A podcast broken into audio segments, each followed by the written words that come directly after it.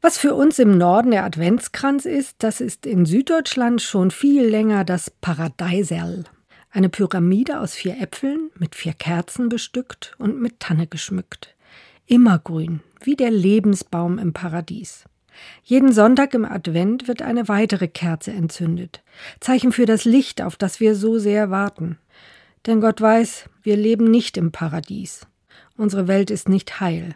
Aber sie ist von Gott anders gewollt. Und ein Stück vom Paradies sucht sich an Weihnachten doch seinen Weg. Unwiderstehlich. Das Paradeiserl, ein neuer Baum der Erkenntnis, denn in seinem Namen steckt ein altes Weihnachtslied. Heut schließt er wieder auf die Tür zum schönen Paradies. Gott sei Lob, Ehr und Preis. Gottes Tür ist offen. Lasst uns so leben und es wahr machen. Eine gesegnete Nacht wünscht Anke Merscher Schüler, Pastorin in Hannover.